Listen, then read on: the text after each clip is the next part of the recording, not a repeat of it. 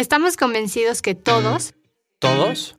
tenemos la capacidad de impactar. Capitalista Consciente es un espacio para presentar buenas ideas, compartir grandes proyectos y mostrar cómo cada granito de arena cuenta ante un mar de oportunidades y un mundo por transformar. Un espacio para escuchar nuevas ideas, cuestionar nuestra forma de pensar y sobre todo un espacio para cambiar juntos nuestra forma de actuar.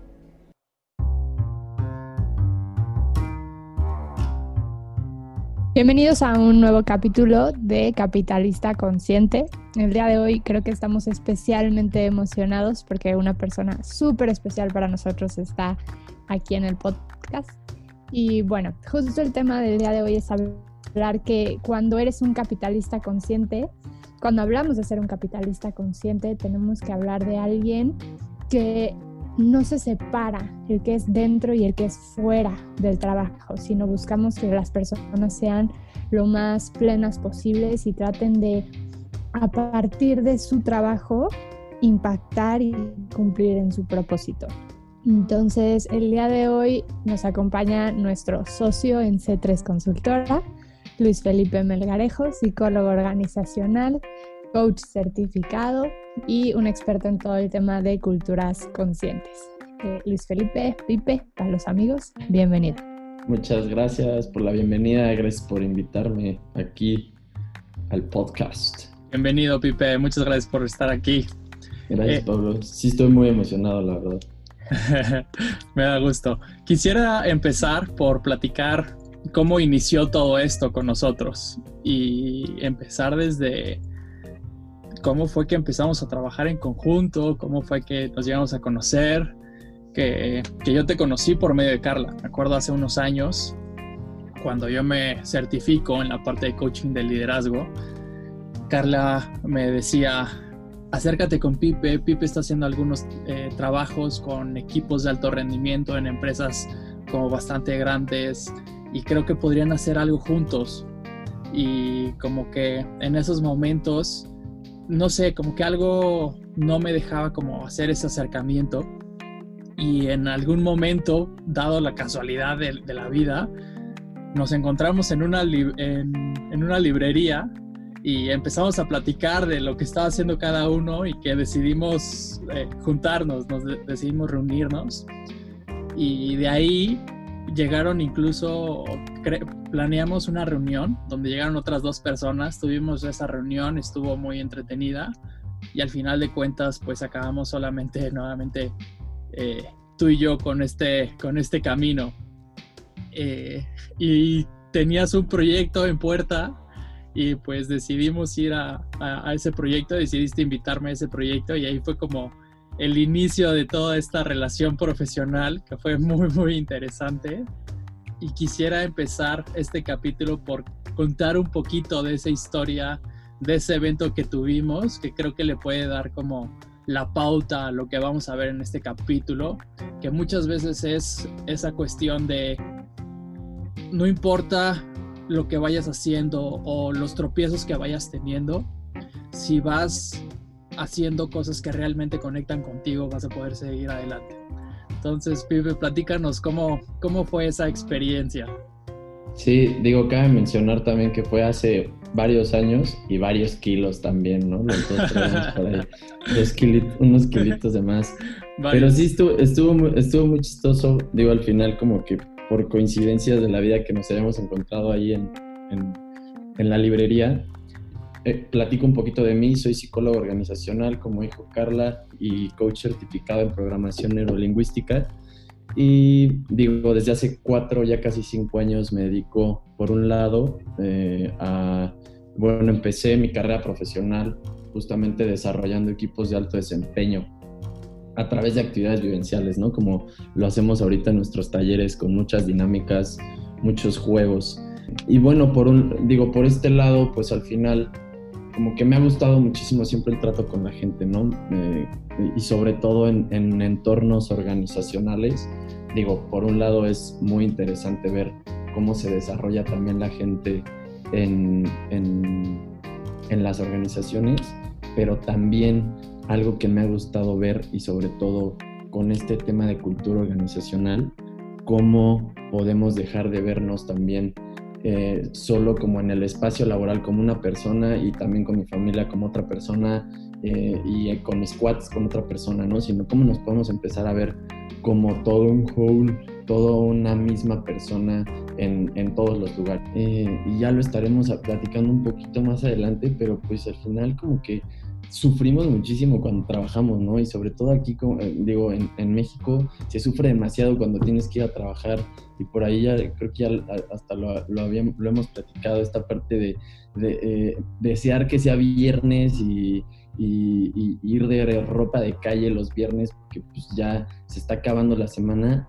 y mejor dejar de ver eso como ya querer salir del trabajo y empezar a disfrutarlo, ¿no? ¿Y cómo lo podemos hacer? Pues machando, juntando todas las, pues todas nuestras variables de la vida en, un, solo común.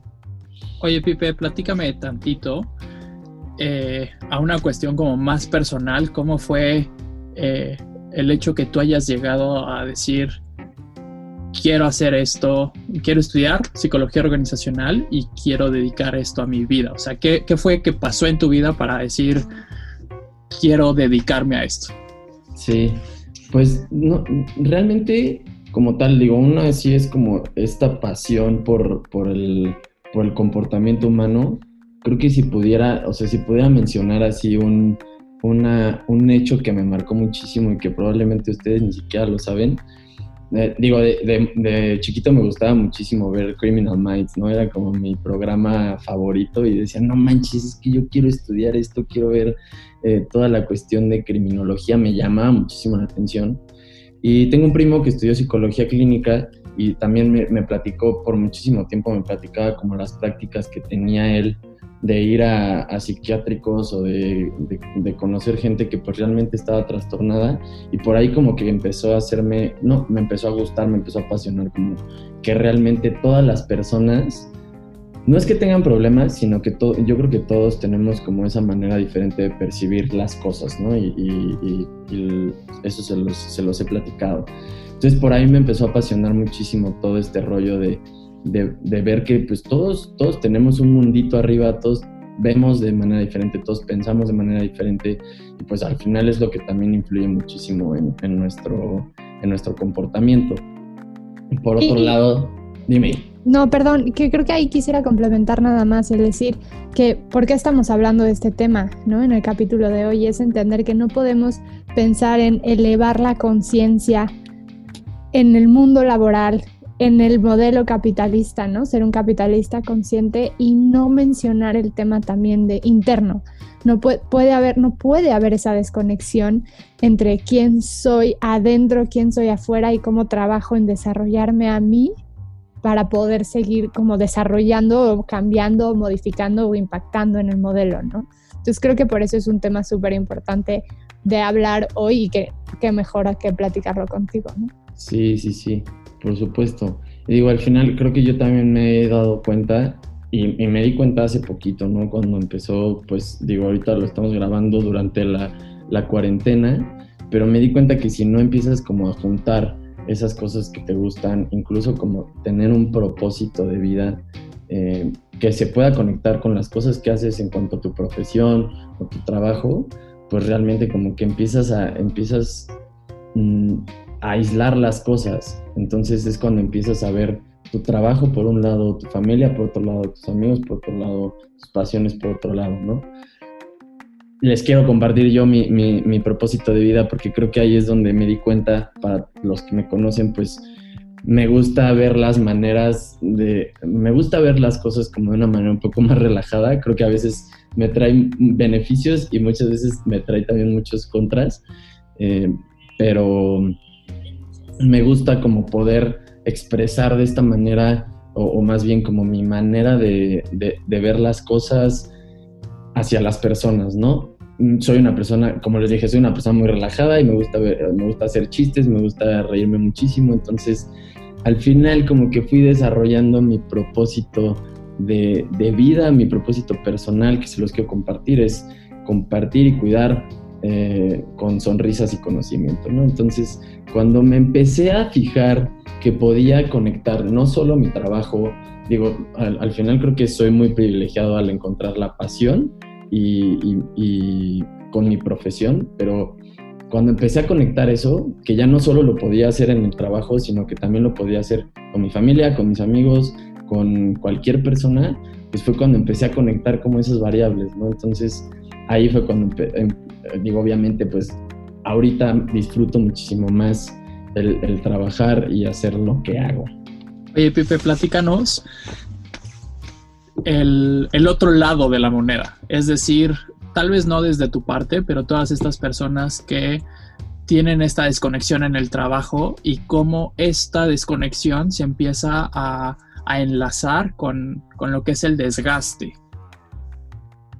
Sí, es súper interesante porque digo, al, al, principio de año, a manera de contexto les platico un poquito, a principio de año entró en vigor aquí en México una o unas normas que ya se estaban aplicando desde hace muchísimo tiempo en, en, otros países, entró una norma que se llama la norma CO35, que a grandes rasgos lo que, lo que nos dice esta norma pues es buscar o velar por los riesgos psicosociales de las personas dentro de, dentro de, de los espacios laborales, ¿no? se me hace, se me hace muy lógico que ya las empresas como que empezamos, empecemos a, voltear, o bueno, volteemos a ver como por estas, por estas, por estos riesgos o por, o por estas prevenciones, lo cual deberíamos de haberlo hecho desde hace años, ¿no? En cuestiones de desgaste ahorita, hoy por hoy, como les estaba diciendo, por ejemplo, hay cifras alarmantes de cuestiones de ansiedad relacionadas con el trabajo, ¿no? Han aumentado en los últimos 10 años y el 24% eh, como las, los problemas de ansiedad que tenemos y sobre todo gente que vive entre sus, gente muy joven, ¿no? O sea, como nosotros entre sus veintitantos y, los cuarentas, eh, o sea, digo, hay un estudio de la Universidad Tecnológica de Monterrey que, que habla de de que el 100% de las personas en esta, en esta edad han tenido un tema relacionado con estrés, relacionado al trabajo, ¿no? Es un tema alarmante, durísimo. Ajá.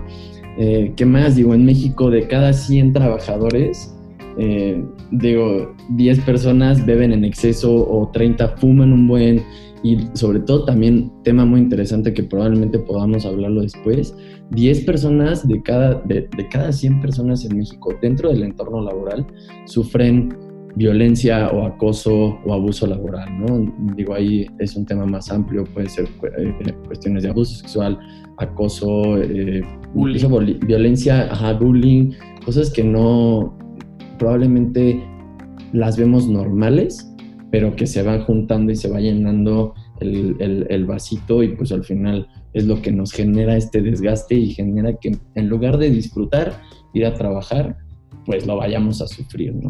Y que la realidad es que mucha gente cuánto tiempo pasa de su vida dentro de la oficina o en el mundo laboral. Y entonces también al entender que si vemos como desconexión o mundos aislados, lo que es el trabajo, familia y luego resto de vida social, podemos entender por qué tenemos muchos de los problemas que tenemos actualmente en México, en Latinoamérica. Si estás en un lugar tóxico, que odias trabajar, donde tienes miedo, donde tienes un nivel de estrés brutal y luego llegas a casa más sumas problemas con los hijos, etcétera, estrés, presiones económicas, por supuesto que estamos desarrollando una sociedad cada vez más alejada, cada vez más preocupada por sus propios problemas, cada vez más explosiva. Y ahí es cuando nos damos cuenta por qué muchas cosas a veces en la calle es, ¿qué le pasa? ¿No? Pero si no te pones a entender el, claro, este es el día a día de una persona, por supuesto que el viernes es el mejor día del mundo y el lunes es el peor. Y podemos empezar a trabajar y creo que hablar de ser un capitalista consciente es entender que mi colaborador, mi gente o yo paso cuánto tiempo de mi vida en la oficina y tengo que empezar a cuestionar a qué estoy accediendo como lo normal, como lo correcto y cómo lo empiezo a transformar para volverse o que tenga un sentido. ¿no? Y creo que ahí, Pablo, es un tema bien interesante de cómo empiezas, y hablamos siempre de metas o propósitos de año nuevo, y como siempre hay un propósito para el mundo profesional, siempre hay un propósito para el personal y hay una desconexión. Y, y creo que ahí es un tema bien importante que es el primer pasito. Empecemos a conectar, porque soy la misma Carla, la que está en la oficina, que es la misma Carla que está con su familia, o eso es lo que debería de ser, porque entonces empezamos a ponernos máscaras y a veces es difícil entender cuál es el real, si es el que está con la familia o es el que sale en el mundo laboral. Totalmente. Quisiera ahora como ver hacia otro lado, las personas que tienen su propio negocio, que somos muchísimos. ¿Y qué pasa ahí en esa cuestión del, desgaste? ¿Y, qué es lo que podemos ir haciendo, esos pequeños cambios que podemos ir haciendo para, ir mejorando en esa cuestión? Mm, yo creo que, digo, al final, algo que, de lo que hablamos muchísimo nosotros eh, en todas las consultorías que damos, pues es como encontrar ese propósito, ¿no? En, cuanto a, en cuanto al negocio, pero probablemente por ahí también estábamos platicando, eh, eh, digo, estuvimos dando unos talleres ahorita en, la cuarentena, justamente como de liderar, liderarte y liderar y cómo superar la crisis. Ya hablábamos muchísimo, había una pregunta que me acuerdo muy bien ahorita que decía como, ¿por qué haces las cosas? ¿Por qué te levantas? O sea, si tuvieras que regresar a, los motivos más, más básicos, ¿por qué te levantas día a día, no? O sea, ¿por qué haces las cosas? Y creo que si empezamos a cuestionarnos desde ahí como el por qué te levantas, no tanto como porque, pues, porque tengo que ir a trabajar, sino por qué te gusta ir a trabajar o, o por qué tienes que ir a estudiar pues, porque me gusta lo que hago, pues, y te tienes que ir más atrás, ¿no? ¿Por qué te gusta lo que haces? ¿Por qué te apasiona lo que te haces? Entonces empiezas como a visualizar también como ese, ese propósito y a dónde quieres llegar, ¿no? Y algo que me, me gustaba muchísimo mencionar en estos talleres era que conforme y, te, y te, te, puedes ir dando cuenta como emprendedor, como estudiante, como trabajador, como personas, en, en cuanto más te acercas a ese propósito o esa visión, te vas dando cuenta que más se va haciendo más grande y más se aleja, entonces más te motiva, más te ilusiona, ¿no? Está, está, está padrísimo verlo de esa manera. Entonces, pues lo puedes ir bajando en metas cortas, una vez que ya sabes cuál es tu, tu propósito, pues ya sabes cómo puedes irlo atacando, ¿no? Con metas cortas, objetivos semanales o mensuales, ¿no? Y creo que, a ver, ahí ya lo habíamos mencionado en otro capítulo, que a veces hablar de propósito suena como algo muy lejano, muy difícil de obtener, que solo ciertas personas privilegiadas o a veces algo intimidante. Y yo he estado en esa posición de decir, es que, ¿por qué todo mundo me habla que tiene un propósito y yo no lo tengo? Y hay una frase que a mí me hizo mucho sentido ahora, me hace mucho sentido ahora y antes odiaba, que realmente para encontrar el propósito simplemente tienes que ir probando, tienes que ir probando por dónde sí, por dónde crees, ¿no? Que puede ir y a partir de eso vas dándote cuenta de, ah, creo que va más por acá y empiezas como a encontrar ese pequeño caminito y hasta lograr en decir, ok, es por aquí, ¿no? Hay una metodología muy bonita que quien quiera usarla y a lo mejor luego podemos traer justo a un experto en Ikigai, que te permite entender cómo trabajar este tema de propósito, ¿no? Cuando hablamos de capitalismo consciente hablamos de que las empresas también tienen que tener un propósito, pero si estoy exigiendo eso a una empresa, ¿por qué no se lo exijo? ¿O por qué no me lo exijo a mí como individuo? Creo que mucha gente va sin rumbo por la vida muchas veces y es porque no, no le ponemos esa atención que se merece a decir alto, porque estoy caminando por este camino, por este bosque, es porque me lo pedían mis papás, es porque lo exigían o es porque es lo que me tocó y listo. Y creo que no importa el trabajo que tengas, siempre hay un motivo atrás que te puede, que conecta contigo y que te permite decir, por esto me levanto, ¿no? Y por esto quiero hacer lo que quiero hacer. Y hay veces que pues toca perseguir, apostar por tus sueños. Lo hablábamos en el capítulo con Jimena, que de ahí viene mucho de esta crisis, ahí viene mucho esta crisis de midlife crisis, ¿no? Esta crisis a los 40 años que dices, no he hecho nada más que trabajar. Y, vemos, ¿no? Gente comprándose cosas grandes o como lo ponen en las películas, pero mucho de esta crisis tiene que ver con que nunca nos paramos, analizamos y entendimos que hay algo más atrás de solamente ir y estar en la computadora todo el día, y justo dijiste, justo dijiste algo muy importante en esta cuestión que muchas veces no queremos ni siquiera voltear a ver a eso porque nos da miedo. Nos da miedo el hecho de decir, híjole, yo no tengo la menor idea de cuál sea mi propósito, entonces prefiero ni siquiera pensarlo porque más bien en lugar de ponerme contento de buscarlo, me va a poner estresado y todavía más estresado y más desgastado de, de estar pensando en eso.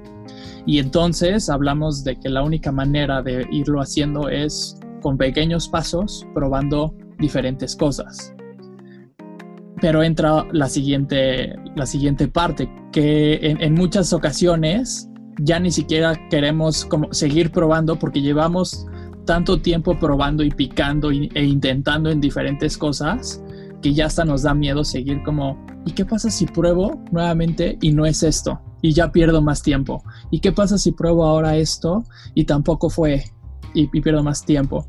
O me doy cuenta que es algo que no me gusta.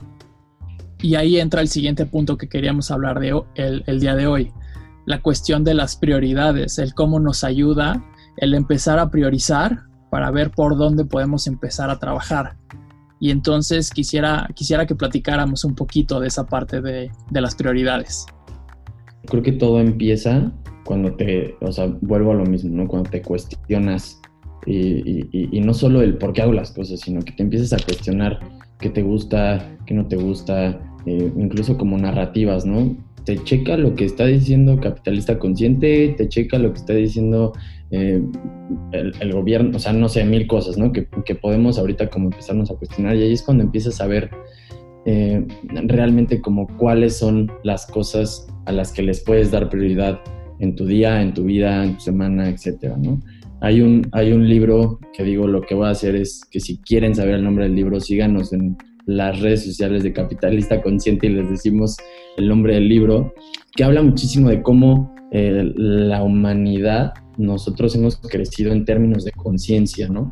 El, libro empieza muy padre diciendo que nunca eh, un filósofo había dicho que los hombres teníamos más dientes que las mujeres y que todos, y que uh, por muchos años se, se, se, creyó, así, ¿no? Ajá. Se creyó así hasta que hubo una persona que dijo, ¿y por qué no los contamos, no? ¿Por qué no, o sea, por qué no nos cuestionamos las cosas?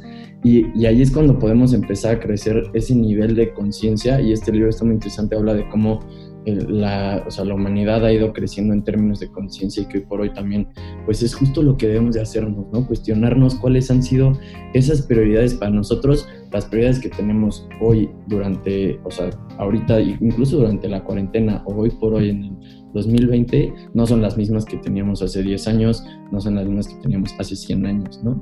Entonces creo que si también nos ponemos a pensar justamente cuáles son nuestras prioridades, es por donde podemos empezar también a crecer ese nivel de conciencia del que tanto hablamos al principio del capítulo.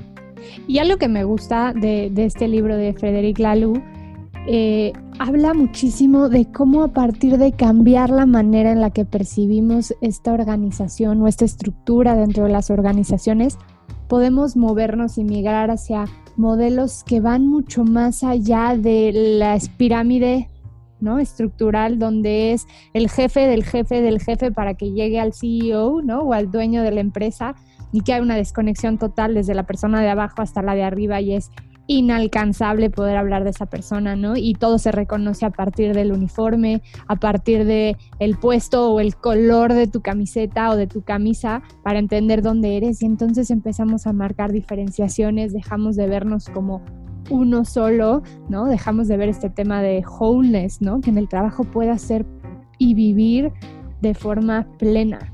Y sé que muchos a lo mejor cuando escuchen esto van a decir como, ay no, eso está cañón, eso es utópico, pero la realidad es que hablan de un sinfín de organizaciones que lo logran y los resultados que esto genera.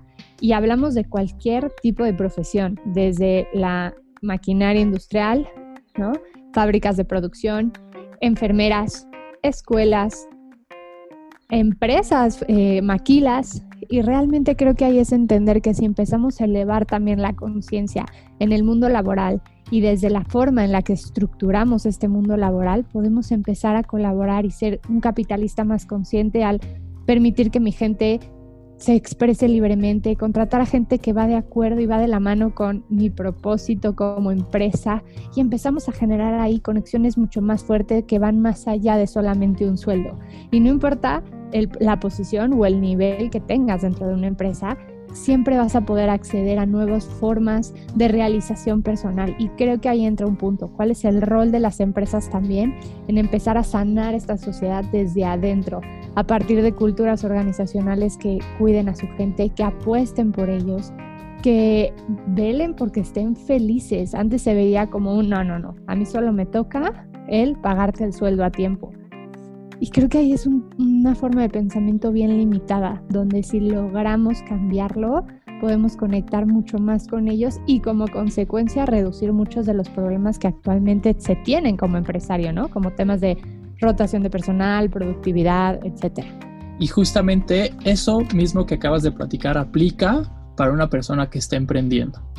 El conectar con él mismo, eh, hablando de, a ver, diferentes puntos que acabas de enlistar rotación de personal, el entrar a un emprendimiento, decir esto no es para mí e intentar uno nuevo.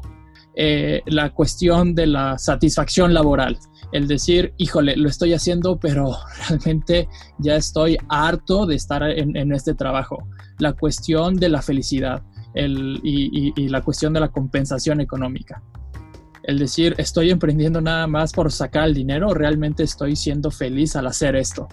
Y entonces todo esto ya se aplica para grandes organizaciones, pero realmente también aplica toda esta cuestión de la cultura organizacional, aplica para uno mismo. Sí, yo creo que en, términos organizacionales, sí. La, digo, el voltear a ver nuestras culturas organizacionales y ver que realmente podemos empezar a generar esa conciencia en las personas eh, para que comiencen a ver también su vida como un todo eh, y, cómo pueden estar y cómo pueden conectar de esa manera. Eh, ayer estaba teniendo una plática bastante padre que decía como, pues hay veces que las personas estamos muy cómodas con lo que estamos haciendo y no nos cuestionamos que podemos ir más allá, ¿no? Podemos ir más arriba. Entonces le preguntaba a esta persona y le decía, es que creo que es, entonces, ¿cómo podemos hacer nosotros? ¿Qué papel podemos jugar nosotros como emprendedores, como estudiantes, como dueños de negocio, como trabajadores, para fomentar que incluso como personas de más abajo puedan tener estas oportunidades. Pues es justamente así, ¿no? En culturas organizacionales, en industrias, es impulsar que la gente siga, siga aprendiendo, siga desarrollándose, siga, siga conociendo cosas nuevas y que no, no necesariamente eso te va, te va a a dejarlos ir, ¿no? O como, ah, ya los desarrollé, ya no van a poder trabajar conmigo, sino que incluso tú como empresa o como empresario negocio puedes también crecer a través de, ese, de, ese, de esa metodología. En cuestiones personales, yo creo que yo lo pondría como también cuestionarnos que no solo, eh, digo, esta manera de hacer negocios conscientes se queda nada más en los negocios, ¿no? Sino también que podemos nosotros eh, cambiar esta, esta manera de ver el mundo y que también podemos impactar en, cuestiones de nuestro consumo, en cuestiones de nuestro pensamiento también, o sea, como de ver que podemos tener esta metodología de la que, de la que hemos estado hablando en otros capítulos de ganar, ganar, de buscar aportarle a las personas sabiendo que nosotros igual y a largo plazo también nos va a beneficiar, ¿no? Entonces, digo, para a mí me gusta ver eh, justamente esta metodología o esta corriente de capitalismo consciente. A mí me ha ayudado bastante a, no solo quedarme en cuestiones de, ver así los negocios, sino también de, cambiar mi manera de ver como a las personas, al mundo. Quisiera ir cerrando este capítulo y para ir cerrando este capítulo quisiera eh, dar unos pequeños consejos sobre pequeñas prácticas o actividades que podemos hacer para ir, hacer, para ir haciendo estos cambios. Y entonces quisiera definir, antes que nada, tres tipos de personas de las cuales me gustaría buscar eh, esos, esos cambios, porque al final de cuentas...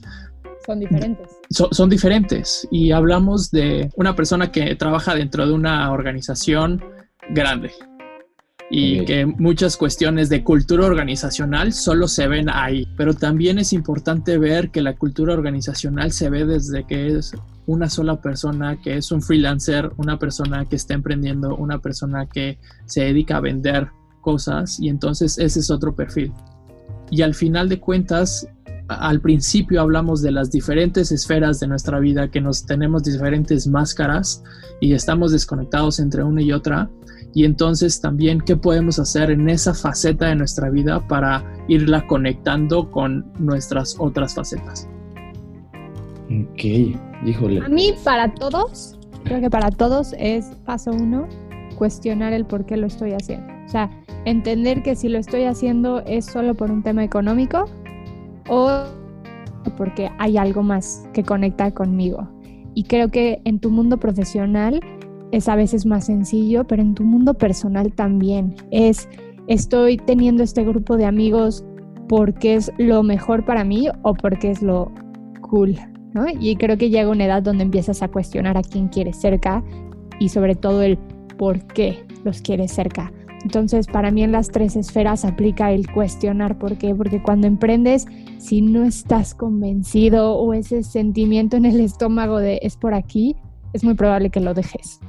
O que pierdas el rumbo de tu empresa a lo largo del camino. Creo que en el tema eh, profesional, el por qué tengo esta posición, igual en el tema personal.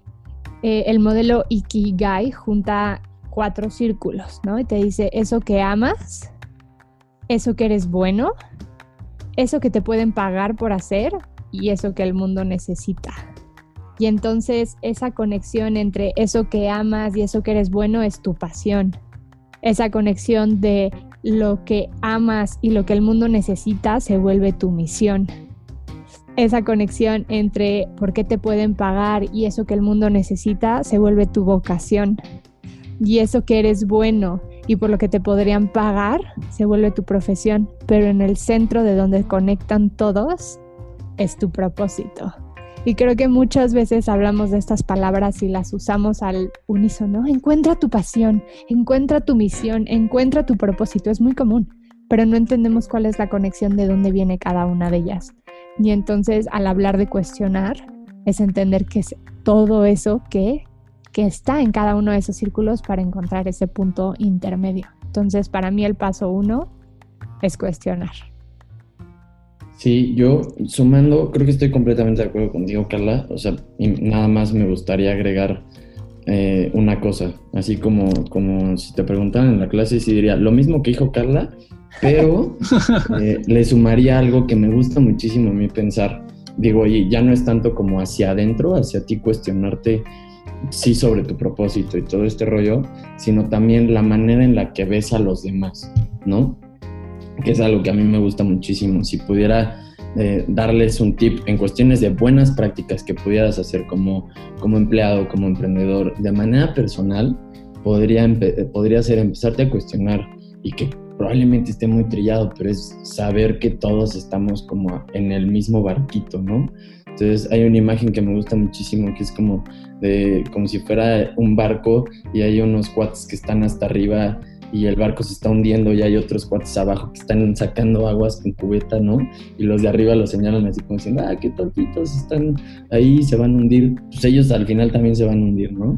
Entonces creo que si empezamos a ver eh, de manera global, o sea, con esta filosofía el mundo probablemente suena muy romántico, pero si empezamos a ver que todos estamos arriba de un mismo barco, podemos empezar a cambiar esa, como es, esa mentalidad y saber que todo el mundo importa, ¿no? Todos, todos podemos aportar en cuestiones sistemáticas. Me gusta también hablar mucho de pensamiento sistemático. A mí hay una, hay una frase, o bueno, una, como una oración de, de un cuate que se llama Bob Chapman, que es uno de los también de los estandartes de, del capitalismo consciente, que habla él en su empresa, empresa grandísima en Estados Unidos, que algo que le ha funcionado muchísimo es como ver a las personas o cuidar a las personas como si fueran de su familia, ¿no? Ahí hay como diferente. No es que sean de tu familia, sino que las cuides como si fueran de tu familia y preocuparte porque tengan oportunidades de crecimiento, porque incluso velar por su salud, por su seguridad,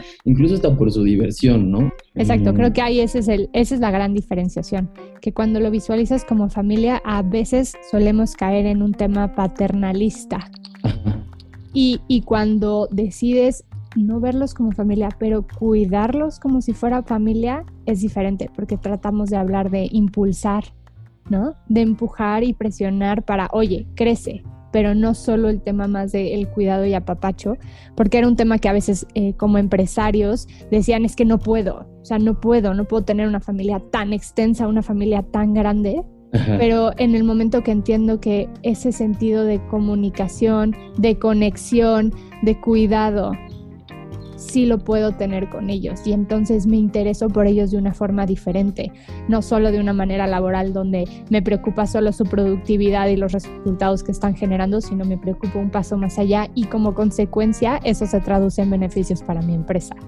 Entonces, y justo hablando del libro de Frederic Laloux, eh, de Reinventing o Reinventando las Organizaciones, hablaba de este último modelo que lo llama, tiene el color teal, que es como un azul verdoso, y, habla de que en este nivel buscar que la gente sea uno solo dentro y fuera del trabajo, donde la gente se maneje de forma independiente, o sea, cada quien teniendo sus proyectos y entendiendo hasta qué punto y cómo, pues sí, ellos liderando sus propios proyectos sin tener una estructura jerárquica enorme, sino estructuras mucho más planas donde haya una cercanía, donde haya crecimiento, pero más a partir de resultados por pasión, por propósito, por objetivos y no solamente por un tema de la famosa meritocracia que ha sido muy cuestionada, que hay que entender que la realidad es que no todos tenemos el acceso a las mismas oportunidades desde chicos. Entonces creo que ahí hay un sinfín de temas y podríamos hacer solo un capítulo especializado en hablar de los nuevos modelos de conciencia, ¿no? Pero segundo tip, ¿qué otro tip darían? Yo eh, digo, nada más para complementar, sí, como dijo Carlos, o sea, creo que es no caer eh, en esta cuestión como de un poco liderazgo paternalista y decir, no, no pasa nada, no te preocupes, ¿no? Entonces creo que esa es la diferencia entre, entre el ver a las personas como tu familia o cuidarlas como si fueran tu familia, ¿no? Me gusta muchísimo esta frase que tienen ellos como esta empresa en Estados Unidos como propósito, que es nosotros medimos, eh, y, es algo que también me gusta ver bastante, es medimos el éxito de la empresa a través de cómo impactamos en el, en el éxito de las personas, ¿no? Que, que tenemos en, nuestra, en nuestra empresa. Y, de ahí viene un tema que muchos empresarios a veces nos dicen, pero es que yo no tengo, o sea, yo vendo a cero, ¿no? ¿Cómo voy a impactar si yo vendo a cero? Empecemos desde adentro. Y ese es un paso central. Es cómo mido el éxito de mi empresa, pues la mido al entender qué tan feliz está la gente que trabaja aquí. Y cambia por completo la manera en la que tomo decisiones y todos los casos demuestran que ser un capitalista consciente, cuidando tu cultura o teniendo una cultura consciente, eso se traduce en rentabilidad. Sí, definitivamente. Yo agregaría un último consejo. Hay veces que utilizo una analogía en esta analogía hablamos sobre nuestra vida y en, esta, y, en nuestra vida tenemos un camino que tenemos que ir avanzando. Y para ir avanzando no avanzamos solos, avanzamos con cosas que vamos cargando. Y estas cargas, más que maletas, imaginemos unas pelotitas, ¿sí? Y entonces son diferentes pelotitas que vamos teniendo y que vamos llevando. Y si nosotros empezamos a hacer esas pelotitas y las empezamos a dividir, y a ir separando cada vez más, tenemos, tenemos que ir avanzando, pero lo que sucede con la vida es que no solo las tenemos que ir cargando, las tenemos que ir malabareando. Entonces, conforme vamos avanzando, vamos caminando y vamos malabareando. Y entre más nos vamos dividiendo, más pelotitas vamos teniendo y más difícil es ir, ir malabareando. Entonces, imagínate una persona caminando, malabareando con dos pelotitas, luego con tres y luego con cuatro y luego con 5, y luego con 6, y luego con 7, y luego con 8. O sea, cada vez se vuelve más difícil y entonces, si, te imaginas a ti mismo ir malabareando con esto, probablemente igual ya está. No puedes ni siquiera caminar hacia adelante porque estás más concentrado en malabarear todo esto y que incluso hasta unas se te están yendo para atrás, entonces te tienes que ir regresando. Y lo más fácil es ir, en lugar de tener pelotitas pequeñitas, muchas, el irlas juntando en una pelota más grande y en lugar de tener cinco, tener tres, y en lugar de tener tres, tener dos, y buscar la manera donde ya vas conectando todo a nada más ir llevando una pelota que todo va conjunto y es mucho más fácil ir caminando con todo eso.